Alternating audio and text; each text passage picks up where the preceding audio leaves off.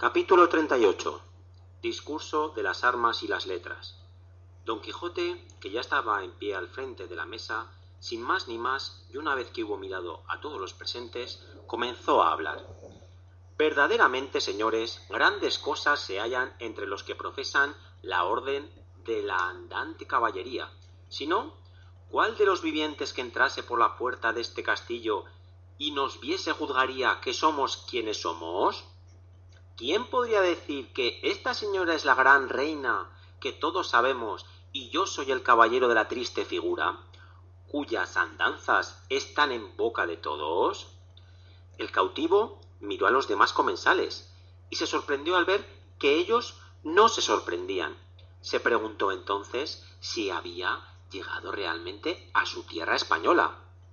Zoraida, que como mora no entendía ni palabra, miraba a su enamorado. Sancho Panza escuchaba con agrado a su señor, mientras daba buena cuenta de otra jarra de vino. Los demás caballeros le miraban atentos y curiosos por ver a dónde quería llegar. Don Quijote proseguía. Este arte y ejercicio de las armas es muy superior a todos aquellos que los hombres inventaron.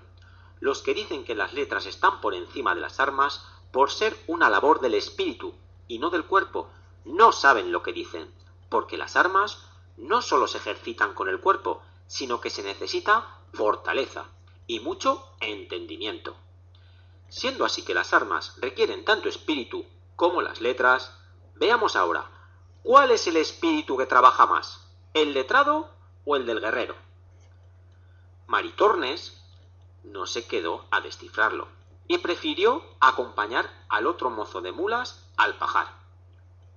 La hija de la ventera miraba la buena planta de Cardenio, a la vez que el primer mozo de mulas la miraba a ella. El ventero, que no entendía muy bien las palabras del caballero loco, seguía sacando comida en la mesa. Sancho ya se había olvidado del discurso de su señor y trataba de ponerse en pie para alcanzar una nueva jarra de vino. Don Quijote hablaba.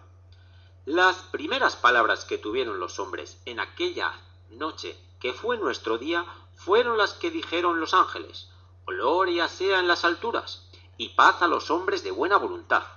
Y los que nos enseñó el mejor maestro de la tierra y del cielo fue los de mi paz os doy, mi paz os dejo, la paz sea con vosotros. Esta paz es el verdadero fin de la guerra, y en esto llevan ventaja las armas sobre las letras.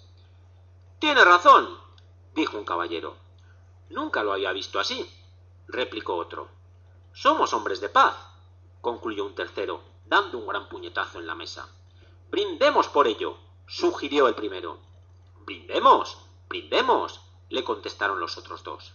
Los caballeros que llegaron con don Fernando y estaban muy atentos en la mesa de al lado, pidieron al ventero más jarras de vino. Don Quijote no cesaba en su discurso. Llegar a ser letrado a uno le cuesta tiempo, noches sin dormir, hambre, dolores de cabeza y tantas otras cosas que ya tengo dichas. Pero ser un buen soldado a uno le cuesta lo mismo que ser estudiante, pero en mayor grado, pues a cada paso está a punto de perder la vida en cualquier batalla, y es de admirar que apenas uno ha caído donde no se podrá levantar hasta el fin del mundo, cuando otro ocupa su mismo lugar y si éste cae, otro y otro le sucede. Los tres acompañantes de don Fernando ya no se mostraban tan alegres, casi temblaban, recordando lo más duro de las armas, así que pidieron nuevas jarras de vino, y apenas llegaron a sus estómagos, cuando pidieron otras y otras, para no acordarse de lo peligrosa que era su elevada profesión. Muy peligrosa, dijo uno. Sí, peligrosa, peligrosa. Brindemos por ello, replicó el segundo. Eso, brindemos, concluyó el tercero. Don Quijote, muy erguido, proseguía con su discurso. Dicen unos que si las letras no se podrían sustentar, las armas. A esto responden otros que las leyes no se pueden sustentar sin armas, porque con las armas se defienden las repúblicas, se conservan los reinos se guardan las ciudades, se aseguran los caminos, se despejan los mares de corsarios.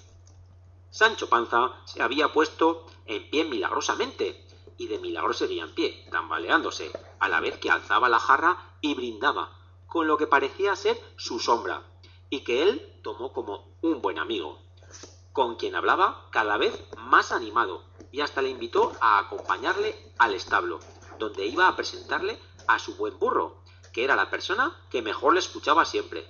Ser un señor escudero andante es lo mejor del mundo, repetía Sancho, y lo volvía a repetir a su silencioso compañero de la oscura capa.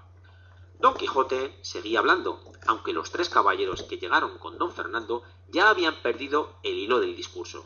Solo abrían los ojos para buscar su vaso de vino y la boca para pedir más munición al ventero y proferir algunas palabras ininteligibles que en su origen pudieron sonar como brindemos. El caballero de la triste figura, que mostraba muy triste por vivir ahora en la edad de hierro, la de la artillería, en la que una bala traidora o un cañón encendido podía acabar con la vida de un valiente sin posibilidad alguna de luchar cara a cara, como en los tiempos de Amadís de Gaula. El alma me pena por haber tomado este ejercicio de caballería andante en época tan detestable como es esta que ahora vivimos, porque a mí ningún peligro me da miedo, pero me preocupa que la pólvora y el estaño puedan quitarme la ocasión de hacerme famoso y conocido por el valor de mi brazo y el filo de mi espada. Las empuñaduras de las espadas asomaron en la mesa, porque uno de los caballeros acusó al otro de haber tomado su vino, mientras que el tercero aprovechaba esta discusión para apurar las jarras del uno y del otro. Al ver esto, los dos pendencieros se volvieron velozmente y, haciendo causa común, le cogieron por el pecho al bebedor. Y dado que ninguno estaba muy entero, cayeron al suelo y no brindaron más. Se fueron rodando a un extremo de la venta los tres caballeros de don Fernando, y entre insultos, amenazas, puñetazos y vómitos prosiguieron hasta que el ventero les echó de allí.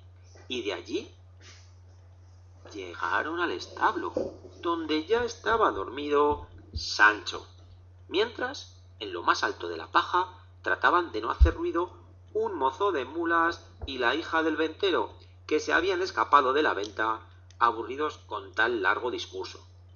Pero estas aventuras que yo me sé y que parece que no quiso contar el novelista universal Miguel de Cervantes Saavedra, no se hallan entre los papeles que el cura me tradujo sino que el capítulo prosigue en el interior de la venta. Y lo hace así.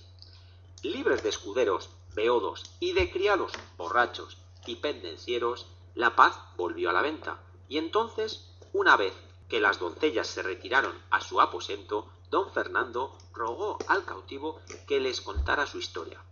Lo que así hizo. Pero antes, estos dos caballeros se acercaron al fuego de la chimenea, seguidos del cura y el barbero, para estar lejos de la mesa en la que con su encendido discurso aún estaba prosiguiendo don Quijote.